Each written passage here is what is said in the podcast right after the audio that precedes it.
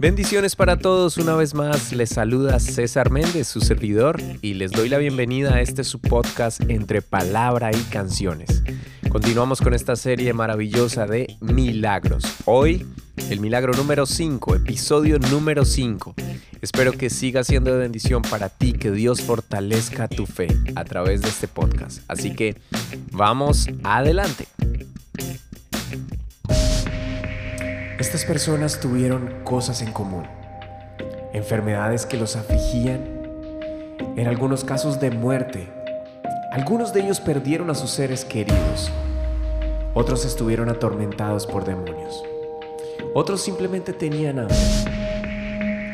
Pero Jesús se atravesó en su camino. Y ellos decidieron hacer algo diferente, decidieron hacer algo fuera de lo normal. Decidieron creer. El apóstol Juan escribe al final del Evangelio. Este es el discípulo que da testimonio de estas cosas y escribió estas cosas. Y sabemos que su testimonio es verdadero. Y también otras muchas cosas hizo Jesús, las cuales, si se escribieran una por una, pienso que ni aún en el mundo cabrían los libros que se habrían de escribir. Vamos con el milagro número 5, escrito en el Evangelio según San Mateo, en el Evangelio según San Marcos y en el Evangelio según San Lucas. Voy a leerlo en San Marcos capítulo 1, verso 32. Cuando llegó la noche, luego que el sol se puso, le trajeron todos los que tenían enfermedades y los endemoniados. Y toda la ciudad se agolpó a la puerta. Y sanó a muchos que estaban enfermos de diversas enfermedades y echó fuera muchos demonios y no dejaba hablar a los demonios porque le conocían. Levantándose muy de mañana, siendo aún muy oscuro, salió y se fue a un lugar desierto y allí oraba.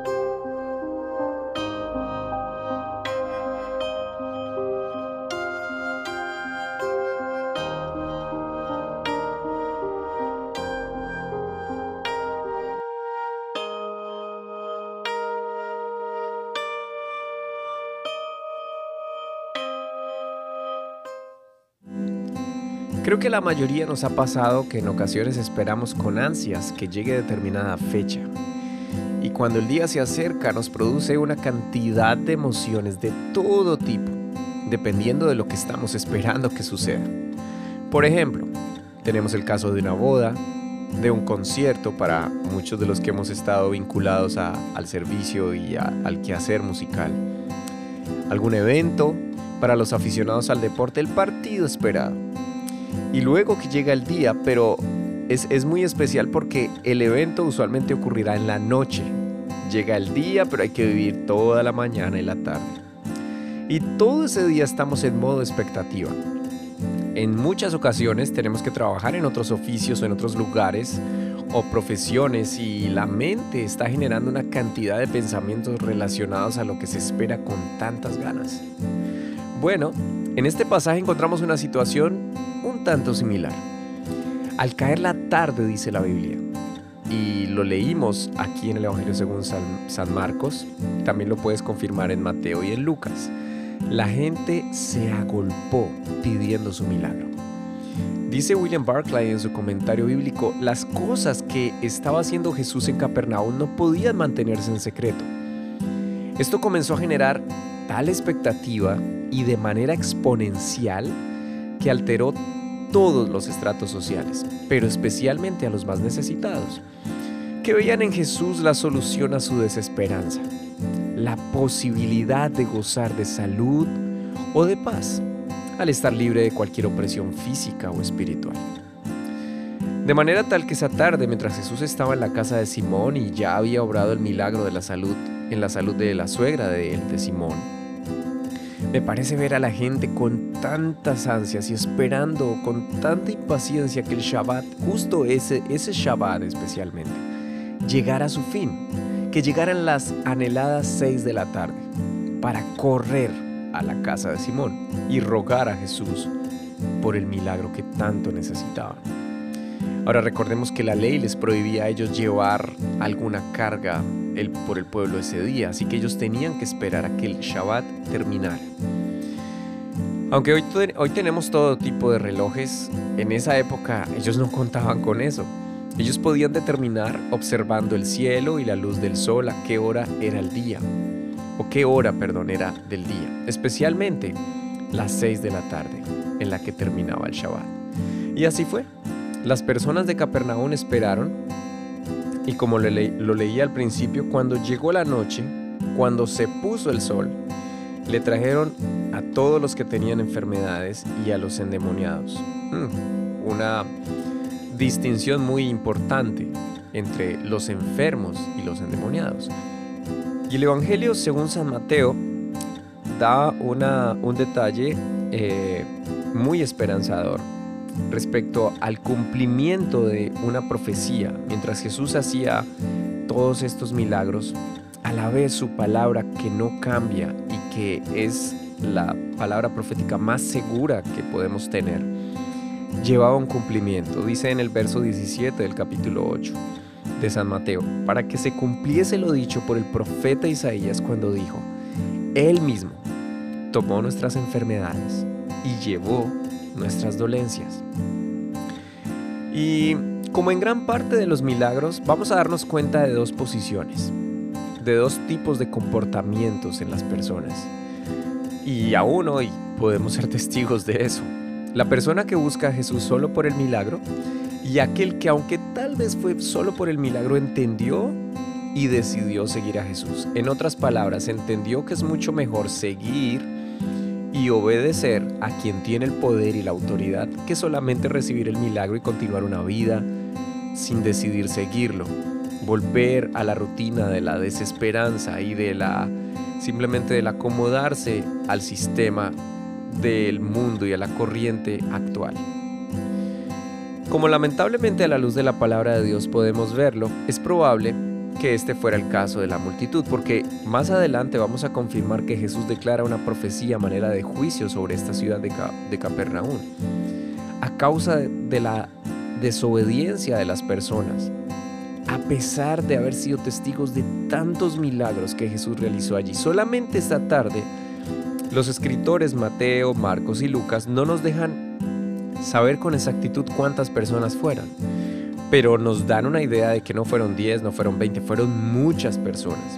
Los tres escriben que fueron muchas personas que trajeron, y no solamente enfermos, también traían endemoniados, y da la aclaración que Jesús echaba fuera a los demonios, tenía la autoridad y tiene la autoridad para hacerlo, ni siquiera los dejaba hablar, porque ellos reconocían quién era Jesús.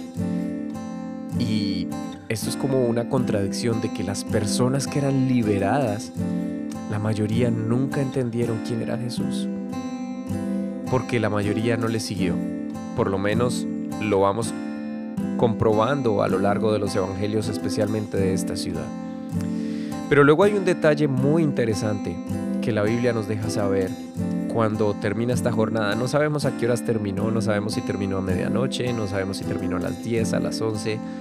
Lo que sabemos que se demoró porque eran muchas personas pero que en medio del cansancio, recuerda que fue un día de ir a la sinagoga, de haber sanado, de haber liberado allí a un endemoniado, luego haber estado en la casa de Pedro, haber sanado a la suegra de Pedro, y ahora con toda esta multitud. Pero luego de toda esa larga jornada, dice en el versículo 35 de Marcos, levantándose muy de mañana, siendo muy oscuro, salió y se fue a un lugar desierto y allí oraba. Esto nos da una idea de lo importante para cada uno de nosotros. Sí lo hizo Jesús, que no tenía la necesidad, por decirlo de alguna forma, siendo Dios y siendo hombre, pero lo hizo Él mostrándonos la importancia de tomarnos tiempos a solas con Dios. Así hayamos tenido el milagro, así hayamos tenido la victoria, así estemos en un momento de abundancia, de bendición, de plenitud. No podemos perder el tiempo de intimidad con nuestro Creador, con nuestro Salvador. Y este milagro, que tal vez es un poco general en decir, sanó a muchos, liberó a muchos de los demonios, nos deja una enseñanza muy clara y muy importante, Qué bueno que cuando hayas recibido tu milagro, cuando lo vayas a recibir, seas parte del grupo de los que decidimos creer, pero también decidimos obedecer y seguir al Señor, en medio de nuestros errores, porque no somos perfectos, pero no del grupo de las personas que reciben el milagro y luego se van y continúan su vida como si nada les hubiese pasado, como si el milagro hubiera sido algo de, del azar, algo simplemente que sucedió sin saber por qué. No, no, no. Espero que tu actitud, y espero que también sea mi actitud, siempre que recibo milagro de parte del Señor, o solamente una bendición que tal vez que tal vez a veces ni siquiera es mirada como un milagro, pero solo el hecho de respirar, de despertar ya es un milagro. Y que en cada momento reconozcamos que es mejor seguir al Señor, obedecer su palabra, tener tiempo de intimidad con Él. No importando la circunstancia, nunca olvidar que lo que podemos recibir o tener nunca podrá ser más importante que el que nos da todo eso todo ese milagro, todas las bendiciones. Qué bueno poder tomar esta sencilla enseñanza de este pasaje tan especial en este episodio 5 y que podamos siempre seguir al Señor y tómate siempre y tomémonos siempre esos momentos de intimidad para darle gracias. Cuando el Señor conteste la oración, cuando el Señor responda por lo que tanto has esperado, continúa, continúa orando, continúa buscando su rostro, continúa adorándole, continúa dándote a la gente, sirviéndole, dando, dando de tu tiempo para ayudar a otros, para fortalecer la fe de otros. Porque eso definitivamente le agrada al Señor. Bueno, espero que el Señor te haya hablado, que continúes estudiando. Ahí en las notas siempre dejo los textos eh, para que vuelvas y los repases, los estudies y seguramente Dios pueda hablarte, darte una rema, una palabra especial para ti. Por favor, no olvides dejarnos en los comentarios eh, el interés que tienes por este podcast. No olvides en compartirlo. No olvides en suscribirte. Y espero que Dios siga bendiciendo tu vida. Esto es Entre Palabra y Canciones, la serie Milagros. No lo olvides, la serie Milagros, episodio 5. ya nos veremos en el siguiente episodio. Paz del Señor para todos.